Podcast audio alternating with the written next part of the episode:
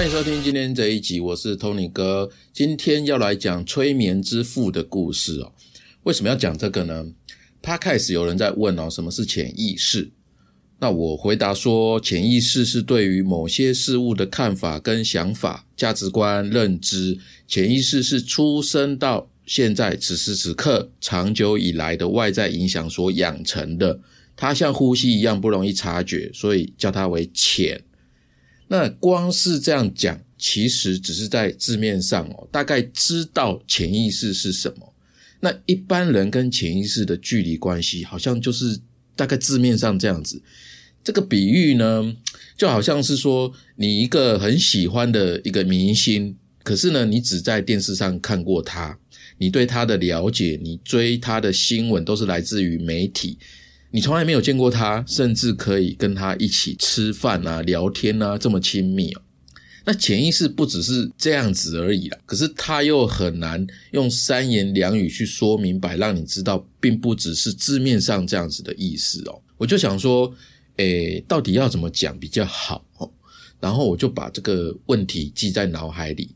那我公司呢，十一月初哦，也就是现在啊，就开办那个宠物沟通教学的课程，就是教人家怎么做到这件事情哦。那我请到的老师是一个玄学老师，他在身心灵界呢已经三十年了，他默默的帮助很多家庭、企业老板去解决各式各样的问题哦。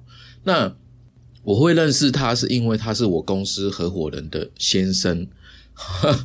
呃，不管呢，听众，你相不相信人可以跟动物说话？有的人相信，有的人根本不相信，甚至嗤之以鼻。那有的人也认为说，动物沟通不过就是话术，讲你想听的话，是一种很虚的东西哦。包括我以前其实也有一点这样的想法，但是在我慢慢慢慢接触之后啊。我对他完全改观，我知道真的有人可以做到这样的事情，因为呢，这种能力啊，跟你的感官、跟你的潜意识啊，有很大的关系哦。那在十月份的时候呢，我跟这个老师我们在蕊课程的内容，他提到了一个动物沟通方法，就是需要人先学习怎么打开你的感官，就是触觉、听觉、嗅觉、视觉这些啊。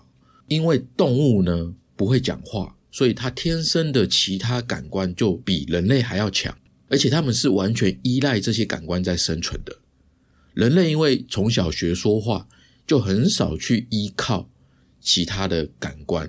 哦，你看瞎子啊、聋子啊，他们其他感官是不是就比一般人强？对不对？我们要跟美国人沟通的时候，就要学英文；那跟动物讲话，就要学怎么用其他的感官。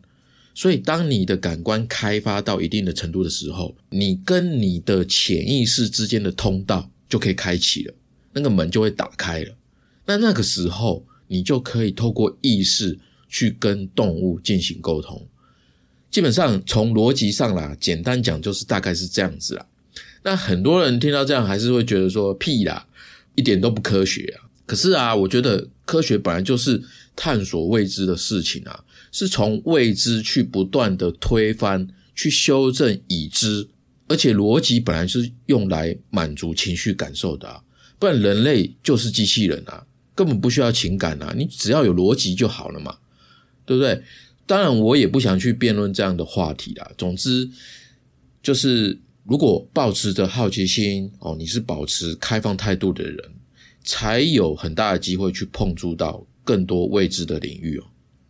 反正呢，哦，我跟他就是我们一个从玄学的角度，一个从心理学的角度啊，我们在聊感知这个话题哦。在聊天的过程啊，我就一直有一个灵感，不知道是什么，就是说心理学领域啊，到底有没有办法可以跟超感官这种玄学领域啊去连接上去搭得上？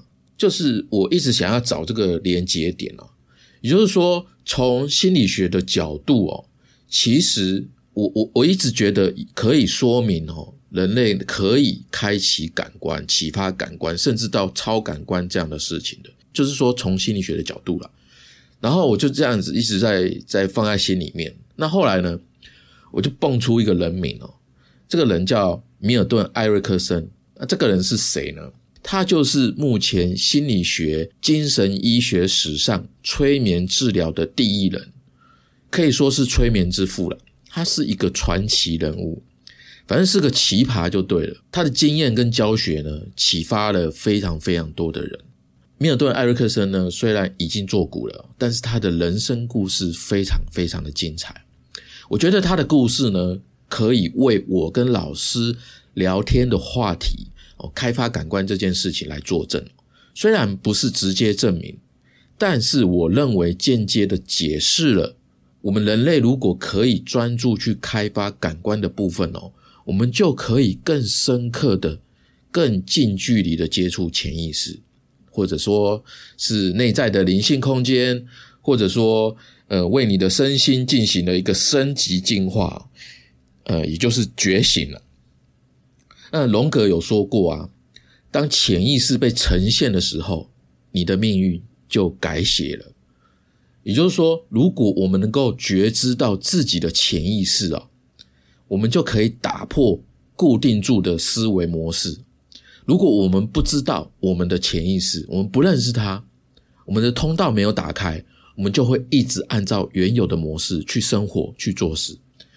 那也就是说，如果一直这样子按照原有的方式去生活、去做事，那我们可能就会遇到一些问题，譬如说财富的瓶颈啊，一直用穷思维去过生活。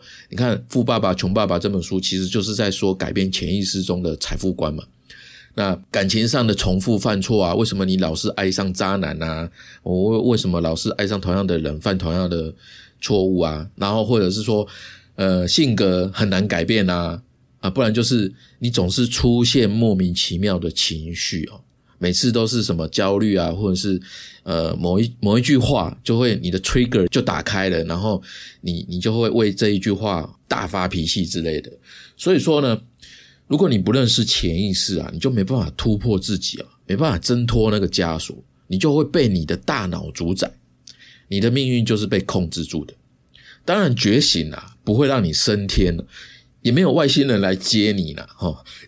就是说，我是说，这样的人可以因为接触到自己的潜意识哦，他会在基本上哦，就是他会更了解自己。他的身心会更健康、更强壮，他的身体自我修复的能力会变得更强。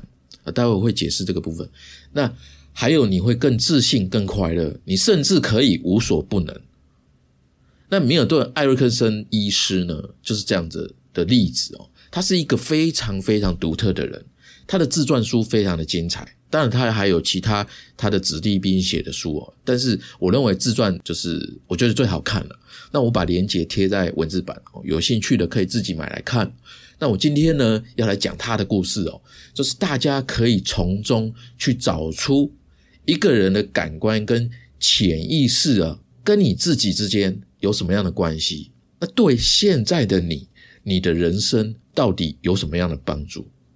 如果只是如果，如果现在我们遇到一些事情是透过语言的。沟通都无法解决的事，难道一翻两瞪眼吗？当然不是啊！我们能不能够转个念，从别的路去进行呢？就是去学习启发自己的感官，透过感官去接触我们的潜意识，去认识它，去看到一些征兆、一些迹象、一些蛛丝马迹，然后呢，从一直让你撞墙的问题当中解放。我们可不可以走这条路呢？诶，是不是也可以呀？对不对？哦，那进一步解释这个部分哦。通常我们人在遇到问题的时候，都会想要找到答案嘛，对不对？这是很直直觉的嘛。所以这个时候，人在找答案的这个过程当中，我们会有一些思思维嘛，思考跟我们一些肢体行为等等的。那人在这个时候呢，会不自觉的身体上面的各处肌肉会产生相对的压力，你就是会用力啦，这些用力会让你的大脑产生压力啦，这个就是所谓的紧张状态。那当然程度不同，对不对？如果程度很严重的话，那就是变成焦虑了。所以我们一般人不会那么焦虑啊，所以我们就是大概紧张、肌肉紧绷的状态。那很多时候啊。我们人类是无意识的紧张状态的，你没有发觉到自己身体正在紧绷。有时候你电脑打一打，对不对？你会觉得啊，肩颈好酸痛，其实就是这个意思啊。简单讲是这个样子。哦，但是当我们全然的去信任潜意识的时候，去信任内在的灵性的时候啊，我们的身体就会学会无时无刻的放松下来。这个时候呢，我们就能够穿越啊由肌肉所组成的身体，而进入内在的灵性空间。那个答案就在那里。那个答案就会从这个空间里面升起来。如果我们学会了怎么专注这个升起答案升起的时刻，我们就能够找到真正的解答。这个也就是为什么我在很多集啊都强调正念啊、冥想啊、禅修啊、打坐啊，其实这个都是冥想类的派别不同而已。为什么要一直在讲？因为这个事情呢，就是跟潜意识相合的一个基本功。好那接下来我们要讲这个米尔顿·艾瑞克森的故事哦。他的故事是这样子的：他在一九一九年的时候啊，十七岁，我们直接跳到他的十七岁的时候。十七岁的米尔顿·埃瑞克森呢，他得到了小儿麻痹症。哇，在一九一九年，这是非常严重的事情哦。这个病哦，严重到让他全身瘫痪，除了说话跟眼睛转动之外，他什么事都不能做。米尔顿妈妈呢？她很担心嘛，担心自己小孩，所以找了三个医生来为他医治。结果三个医师都对他说：“你的孩子没救了啦，明天为你儿子办后事吧。”Hello，我没聋诶，我听得到哦。哦，OK，米尔顿觉得医师哦，怎么这么不尊重自己？我还在这里啊。OK，我听得到诶，他就很生气的对自己说：“你们看着好了，我明天还会活着。”哦，他的意志力呢，瞬间爆高的。然后第二天，三个医师又来了。然后米尔顿看到他们，就很有精神，跟他们说：“嗨，hello。”然后就说：“哎，我还活着啊，哈哈。”这样这样子，那医生他们就很惊讶。但但是他们呢，很快的又对米尔顿的妈妈说：“你的儿子就算能活下来，也永远站不起来的啦，他会终身瘫痪了。” Hello，你们来是来唱衰的吗？你们到底是不是医生啊？还是还是殡葬业啊？啊，就是这个男孩呢，米尔顿哦，将愤怒化为毅力哦，就这样过了好几年，他不仅站了起来，他还在某一个夏天哦，自己一个人靠着一艘独木舟，还有一些简单的粮食啊、露营设备啊，还有一点点钱，他自己一个人划船啊，去密西西比河旅游了。你说厉不厉害？很厉害吧？哦，那米尔顿·艾瑞克森呢？后来就成为享有全球声誉的催眠治疗大师。然后呢，在他的回忆录里面哦，他说他自己回忆说啦，自己十七岁开始的这个康复过程哦，真的是一个生命的奇迹。这个奇迹是怎么实现的呢？甚至让他走上催眠这条路的呢？哦，首先第一次。他深刻的领悟了什么叫做暗示。暗示呢，是催眠当中一个非常重要的术语啦。就一般来说，专业的催眠师会通过暗示来影响个案去接受医师这个催眠师自己的诱导。那什么叫做暗示呢？好，米尔顿他解释说，哈，在那个时候，十七岁有没有？他躺在床上的时候，三个医师铁口直断说，他活不过明天。啊，这个基本上就是一个典型的直接暗示啊。那假设哦，假设米尔顿他对自己那时候的状态，他很没有信心，很没有自信啊，他的意志力薄弱，求生意志很低落，或者是他很单纯的就这么相信医师说，哦哦，我我明天就会死掉这样子。那如果他这样子就直接接受了这个暗示，那可以说这三个医师啊就已经成功的催眠他，让他真的相信明天他就会死掉。那当时他只是十七岁的青少年嘛，就是在那一天哦，米尔顿他很清楚的知道，活不过明天是这三个医师强加在他身上的意志，这不是他要的，他想活下去啊，所以他决心挑战这个暗示哦。那当然，他活过明天了嘛，他成功了。那隔天这个医生哦，根本就是殡葬业的，又来第二个暗示，你会终身瘫痪。他一样不害怕这个挑战哦，他决心要挑战这个暗示，然后他又成功了。只是说跟第一个挑战明明天会死掉的这个挑战比起来，终身瘫痪它是更困难的，因为那个比起死亡来说是一个很漫长的过程。那也因为刚好是这样，这个漫长的过程，他的故事也就变得更精彩。那当中的细节呢，更造福了很多很多很多人。米尔顿呢，他不是单身，他还结婚哦。那他妻子呢，伊丽莎白有说，米尔顿得小儿麻痹的这个症状之后啊，他的妈妈还有聘请了一名护士哦。那这个护士呢，很用心的去照顾他。护士呢，还自己发明了用用一连串的热敷啊、按摩啊，还有移动他瘫痪的四肢哦，不断的去刺激米尔顿的身体哦。那米尔顿看到护士这样的用心哦，他受到的很大的感动哦，然后他这个行为呢，也激励了他自己呢，决心要康复过来啊。就算这个命运对他是一个很沉重的打击哦，但是米尔顿哦，就是不知道哪里来的一种信心呢，他对自己内在的这种力量啊，有一种全然的相信哦。他自己解释哦，就是说。虽然表层意识的层面哦，他不知道到底怎么做才会康复，因为从来没有人这样子过。但是他一直莫名的相信哦，自己心里面深处一定会知道有方法的，有方法的。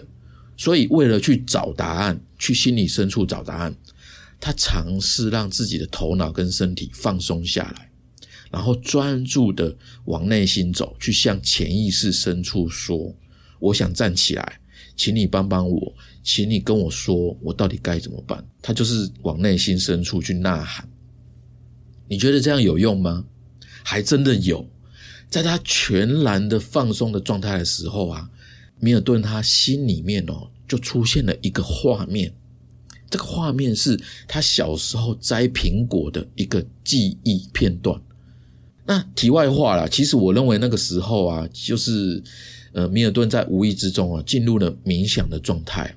只是说，在一九一九年，米尔顿十七岁的时候，西方世界是没有冥想这个东西的。现代的冥想最早是以超觉静坐的印度瑜伽形式哦，出现在美国六零年代的中期左右啊。然后真正进入西方医学当中啊，是在一九七五年，一个叫赫伯特本身的博士他写的。放松反应这本书，因为他跑去那个喜马拉雅山去找喇嘛，好，然后就在喇嘛那边研究他们哦，在打坐啊、禅修什么的，然后他就写了《放松反应》这本书里面。但是他写了这本书归写了啦，只是说那个时候一般人根本还不知道什么叫做冥想哦，所以那个时候米尔顿那时候其实是没有冥想，只是他无意间做了这件事情。那回过头来，米尔顿呢说他小时候。真的摘过苹果，他还记得那个时候啊，他非常的快乐，非常的享受这个时光。那在他在这个冥想的过程当中出现的这个记忆片段哦，很特别，他是用慢动作呈现的。他这样形容哦，他说：“我看到我的手是放慢的伸向苹果树上的苹果，看起来就像是分成了一格一格的动作影格。”而且我看得到摘取过程当中皮肤肌肉的细微变化，哦，就好像放大镜啊，或者是画面放大，然后我只是很放松，然后很专注的去试着再次体验每一个动作中手和身体的移动。他觉得这个摘苹果的画面啊，哇，就是再次站起来的方法哦。然后呢，他就这么相信，然后他就每一天都照着这个灵感去仔细的在心里面体验从手到脚每一寸身体的细微感受，因为他没办法动，他就用感受的，他把焦点呢专注在从手指尖哦一直到身体，然后到脚趾尖这样子，他每天都在做这样的事情。那我大概知道这种感感觉啦，这种感觉呢，就是我现在看的我的手指食指的指尖。我把注意力放在指尖，然后注意力放在手指关节的一个、两个、三个。我试着动手指的时候，哦，我周遭手掌的肌肉会一起联动。它就是这样子去想象，把注意力放在这个细节上面，就像这个样子。那在米尔顿努力了几个星期之后啊，这个摘苹果的动作啊，我们会用到手部肌肉，对不对？然后米尔顿的手居然可以动了，那他自己跟妈妈还有护士啊，又惊又喜哦，这非常非常开心哇！居然可以动了，所以他灵机一动，诶，不止手啊，其他的身体的部位一定也可以像这样子复原的。所以他照同样类似冥想的方法哦，又把自己交给潜意识，请潜意识帮忙，然后潜意识呢也不断的出现各种答案。他们可能像是在苹果一样的一个画面啊，或者是一个意象啊，或者是其他其他的形式哦。但不管哪一种，米尔顿呢都知道那个代表什么样的意思，然后可以帮助到他。他只需要积极的去信任、去听潜意识的指引就好。那在这个经验当中啊，他取得不断不断的这个跟潜意识沟通的过程哦，他非常非常熟悉跟潜意识，甚至就是说，好像那个电视上出现的明星就是他朋友了哦，他每天跟他吃饭聊天讲电话之类的，就这么熟啦，就大概这样的程度。那在这个康复的过程当中哦，米尔顿深深的知道，如果一个问题脑中没有答案的时候。他又去问头脑：“我该怎么办？”那这样永远也找不到答案呐。所以，只要进入更深的潜意识，潜意识才会告诉你答案是什么。那米尔顿·艾瑞克森说：“这一整个自我康复的过程哦，其实就是一个自我催眠的过程。然后他在这个过程当中取得大量丰富的经验，后来成为他发展催眠治疗办法的一个灵感资源库。”他的故事哦是一个传奇哦，但是你以为他只有小儿麻痹而已吗？没有，其实米尔顿还是个色盲。我们都知道色盲看不到什么颜色嘛，看不到正常人看得到的。而且哦，每个色盲其实看得到的颜色都不一样。那米尔顿他只看得到紫色，然后他不只是色盲，他还是很罕见的音盲，音乐的音音盲。音盲是什么？音盲就是说他听不到音调的变化。譬如说，现在十一月嘛，快十二月了，圣诞节又要到了。那你知道圣诞节到了，玛利亚凯莉又要出来了，对不对？因为她有一首知名的圣诞歌，All I Want for Christmas is You。哎，这是我第一次在八开词上面唱歌，对不起哦，实在忍不住。那。米尔顿听到的是什么呢？他不是玛利亚·凯莉唱的那个样子哦，他听到的是我大概大概模仿一下，就是 All I want for Christmas is you，就就就是这个样子。他没有音调，没有像什么注音符号有一声、二声、三声、四声都没有，他没办法欣赏音乐。好，不止音盲，米尔顿还有严重的阅读障碍哦。他在十六岁的时候啊，才发现哦。英文字典居然是从 A 排到 Z 的，就是小时候啊，同学给他取一个绰号叫做 Dictionary 字典，因为他常常看字典看好几个小时啊，然后同学都以为他喜欢看字典，但其实他是在找其中某一个字，因为他不知道字典的排序是 A 到 Z，所以他每次啊都从第一页开始找，所以找这么久。一般人啊，你就找那个看他是哪一个开头，A 开头你就找 A 啊，这是理所当然的啊。可是对他来讲，他就是不知道这件事情。哇，那真真的太惨了哦！我我想写个惨字哦，就是你看啊，他小麻痹、色盲、音盲、阅读障碍，比起我们正常人来讲哦，他跟这个世界沟通的很多管道都被关起来了。如果是如果是我我我跟你讲，我会整天抱怨，甚至我想要死掉，真的。但是米尔顿居然都没有抱怨过命运哦，他反而就像吃饭喝水那么平常哦，他觉得哎，这个就是他的人生啊，哦，他就抱保持着这种稀松平常的、独一无二的去走出自己的人生了。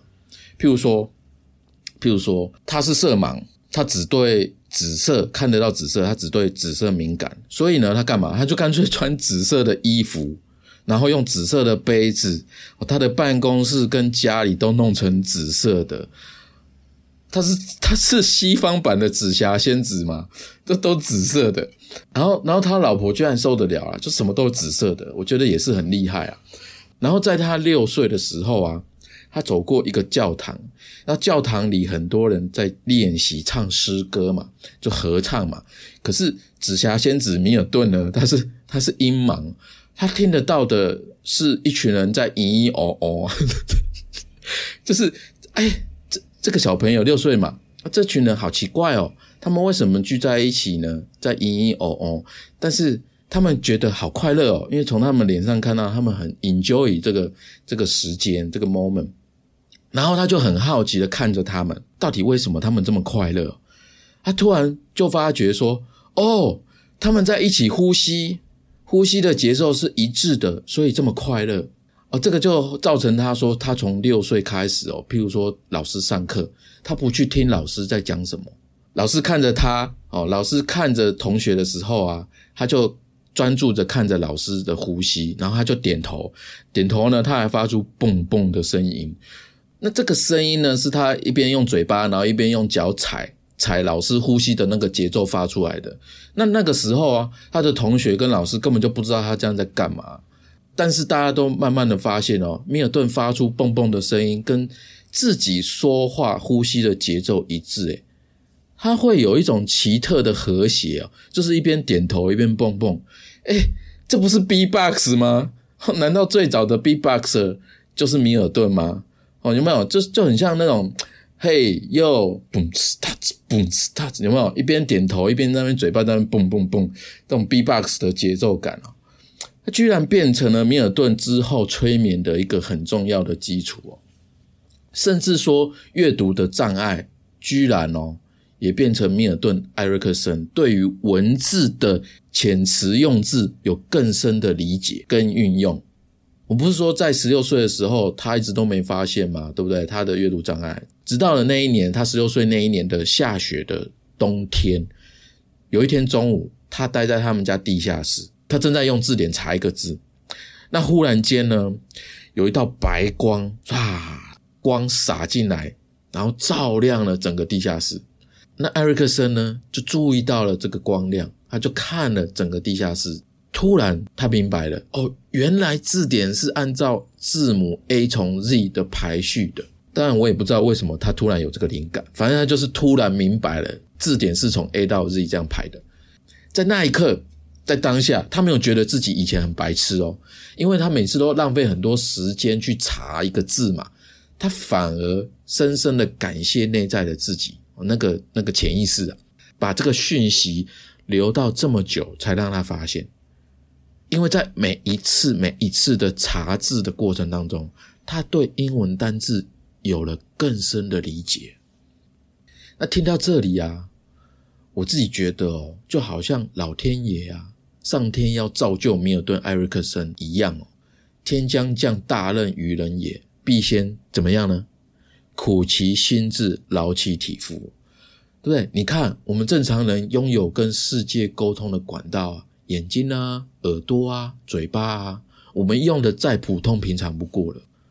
但是在米尔顿·艾瑞克森的世界当中，这些都是几乎是关闭的状态。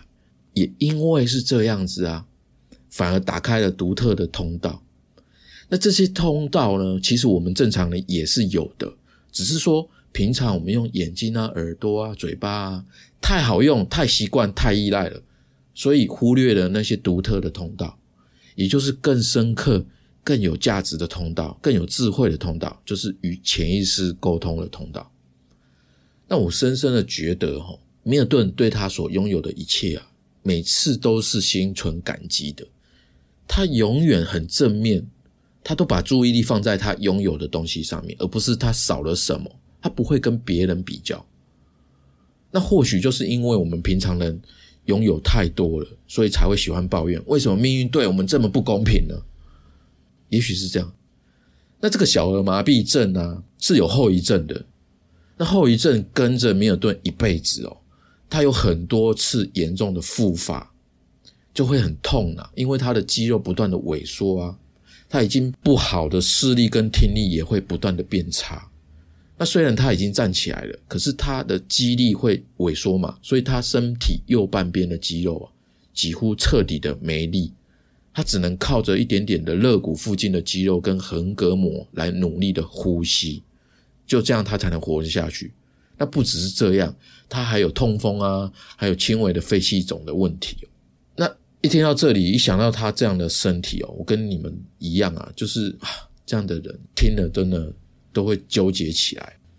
那可是这样的他，却是感恩的活到了七十八岁。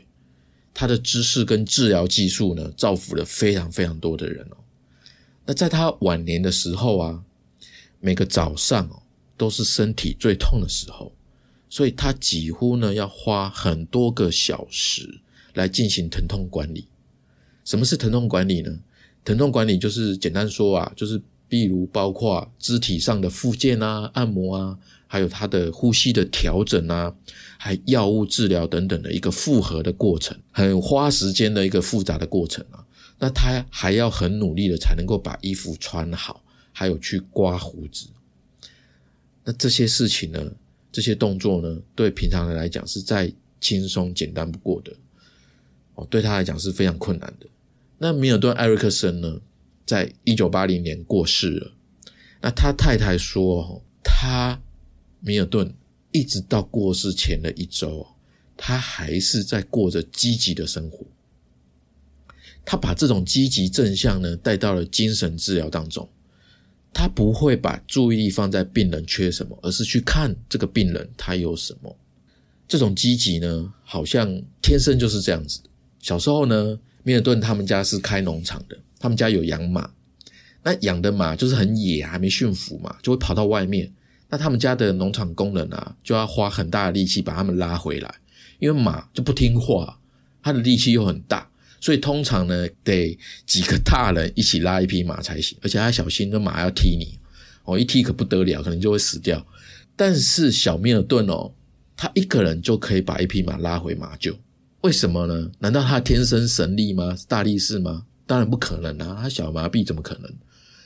因为他发现哈拉马的时候啊，马的叛逆心理非常重。你拉它往东，它就偏要往西。那你硬拉，是不是就要花很大的力气，对不对？那他觉得说啊，那不反过来利用这个特性就好了啊。所以哦，他很聪明，这个小米尔顿呢，就往马厩的反方向拉。那马是不是刚好就可以往马厩的方向退？哎，对不对？这时候。叛逆的马不就乖乖的回去了吗？哎，反而农场工人的人哦就觉得哇，你这个方法真的是太厉害了，就大家就拍手啧啧称奇哦。那小时候这个经验呢，对他来讲哦，对米尔顿来讲是一个非常重要的经验哦。他把这个经验呢，充分的体现到他的治疗经验当中。那很精彩的一个案例呢，跟大家分享，大家听听看哦。就是米尔顿·艾瑞克森呢，他有一次去治疗一个有被害妄想症的精神分裂症患者。这个精神分裂症患者的症状大概是这样：他就关在那个房里面，然后觉得大家都要害他，所以他呢就一直要把窗户钉起来、封起来，不准别人进来。好，那当他呢，米尔顿呢进去这个病房的时候，这个病人刚好就在窗户上面钉钉子，然后他就觉得说，这个病人就觉得说，这样没有人可以攻击得到他嘛。敌人侵犯不了他。那米尔顿呢？跟其他医师不一样哦。他干嘛呢？他居然跟他一起钉钉子，而且比他还认真。他说：“哎，这个窗户要这样钉才会牢靠哦。”他们就一起钉钉子，一一起钉窗户。然后窗户钉好之后哦，米尔顿跟病人建议说：“哦，哎，你把地板哦那个缝隙啊，你把它封起来，这样敌人才会彻底没机会攻击你。”然后那个病人说：“哎，好主意。”然后不只是这样子哦，那个米尔顿还很认真的建议他说：“哎，你跟医院的其他医生还护士哦，一起来加强整栋医院的防守攻势。”哦，他不断的就是跟这个病人出主意啊，去建议他说：“哎，去扩大他的安全范围。”这才是 good idea，这样他移动的范围不是就变大了，对不对？这个患者就觉得，哎，对耶，然后他就讲什么，他听什么这样子，然后他就去做整个医院的防御攻势哦，哦，他不断的扩展他的领域，那他的防守范围是不是变大了？那他的活动范围是不是也变大？对吧？他从一间房扩张到整个医院啊，虽然说这个忙翻天呐，大张旗旗鼓的哦，医生护士 什么的都一起来参加这个事情。可是啊，最重要的是这个病人，他慢慢的从与世隔绝的孤独当中走出来，他的病症呢，慢慢的缓解了。哎，这个就是米尔顿·艾瑞克森的治疗风格。他从来不对抗病人的症状，或者是去攻击这个病人的逻辑。哎，我觉得这个思维很有启发。哎，很多人都把自己的某一些问题啊看作敌人，把它消灭，不准再出现，哦，这个问题就解决了。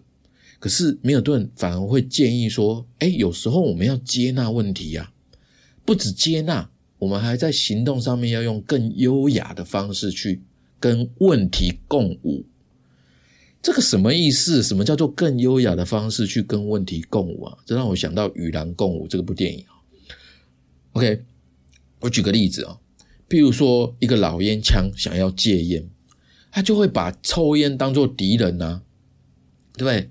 就是想要抽烟啊，他就不行不行不行，对不对？哦，但是米尔顿会在催眠当中啊，让这个老烟枪用很慢的速度重演吸烟的动作，很慢嘛。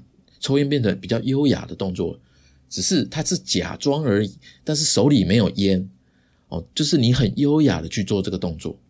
哎，你知道吗？我看到这一段的时候啊，我大吃惊哦，因为我以前有抽烟哦，我戒烟十多年了。以前我在十多年前戒烟的过程，居然也是这样哦。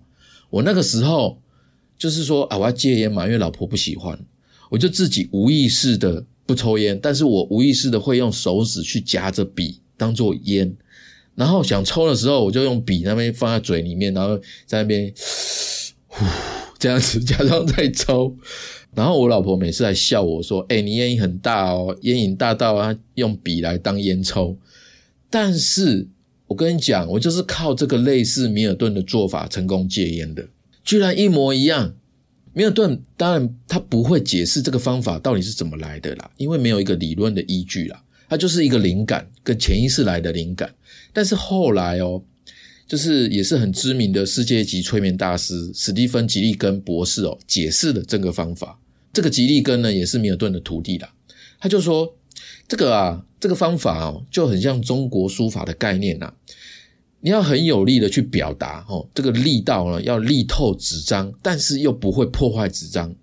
这个就好像弹钢琴一样，你当然可以猛敲这个琴键，对不对？当很大声，但是猛敲它就是个噪音啊。但是当你优雅的敲这个琴键的时候，出来的就会是一首曲子。哦，当然他讲这个是一个意境啊。哦，这个意思我再讲直白一点，就是简单说，当你学会。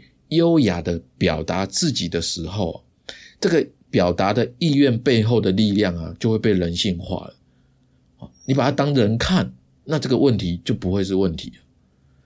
哦，那我解释的功力呢，只能到这边了，需要你自己细细的体会这段话。OK，那这个故事哈，米尔顿·艾瑞克森的故事没有讲完了，因为今天他开始讲很久了。那更多的你有兴趣的，可以自己买书来看。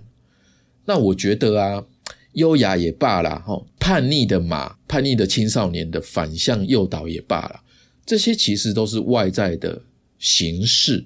那米尔顿呢，艾瑞克森的催眠治疗的核心哦，其实就是对潜意识的信任。我觉得这个才是最重要的。那潜意识呢，在身心灵界啊，有一个词叫做高我 （High Self），这个其实是在说意识的能量的一种。意识是有能量的哦，我们透过言语、表情、动作、行为去散发这种意识的能量。然后高我就是属于比较高度振动的能量频率了，因为是高度振动的一种讯号，所以通常呢，它会以直觉灵感的方式出现。很多人对这部分不太明白，以为高我是什么某些外在不同维度的能量啊，哦，或者是灵体的引导啊，或指点什么的，所以才会有什么守护天使啊、指导灵的形象投射出来，来解释解释高我、解释潜意识哦。其实这个是错的，没有那么神鬼传奇啦。我反而 我反而会觉得说，我们可以感性浪漫的去理解。每个人的高我就是我们自己身体深处的灵魂，它就是身心灵的灵。然后身心灵的第一道路口就是身体。如果我们不熟悉我们身体的感官，我们过度的使用理性逻辑，我们依赖自己的性格意识，这都会让我们难以跟内在心灵连结，就是跟你的潜意识了。哦，你就更不容易共振高我的意识频率，我们就无法近距离接触潜意识的世界。那我觉得啊，米尔顿·埃瑞克森也许是上天派来解开这个谜题的人。他的故事虽然不能直接证明动物沟通跟感官跟潜意识的关系，但是他让我相信，更相信，只要你打开感官到某个程度。就有机会去亲自证实动物沟通是否存在。那我知道这样的机会存在的时候，就让我觉得，哎，这个世界变得更有趣很多了。哦，这是不是很有意思呢？除此之外哦，我也觉得啦，认识你的潜意识，打开你的感官，它会让深陷痛苦的人找到翻转的希望。深陷痛苦，他觉得没有希望了嘛？但是往这条路来走，试试看。因为就像米尔顿一样啊，如果我们不去追寻别人的知识、经验、技巧，而是向内去专注感官的发展的时候，我们就可以从深渊中找到更有智慧的解脱之道。好，这是今天这一集，这是我自己的笔记，分享给你。如果你喜欢，请记得帮我在 Podcast 留五颗星文字评价，也欢迎留言你的想法、你的感想。也欢迎赞助我五十块一杯下午茶，你的任何一种支持都是我持续创作的动力。如果你的工作、职涯或者人生需要解惑、需要解决、需要找人说说话，可以再好好听你说官网，随时都可以找到我。我们今天就到这边，下周三晚上七点，小伙伴们不要错过喽！拜拜，再见。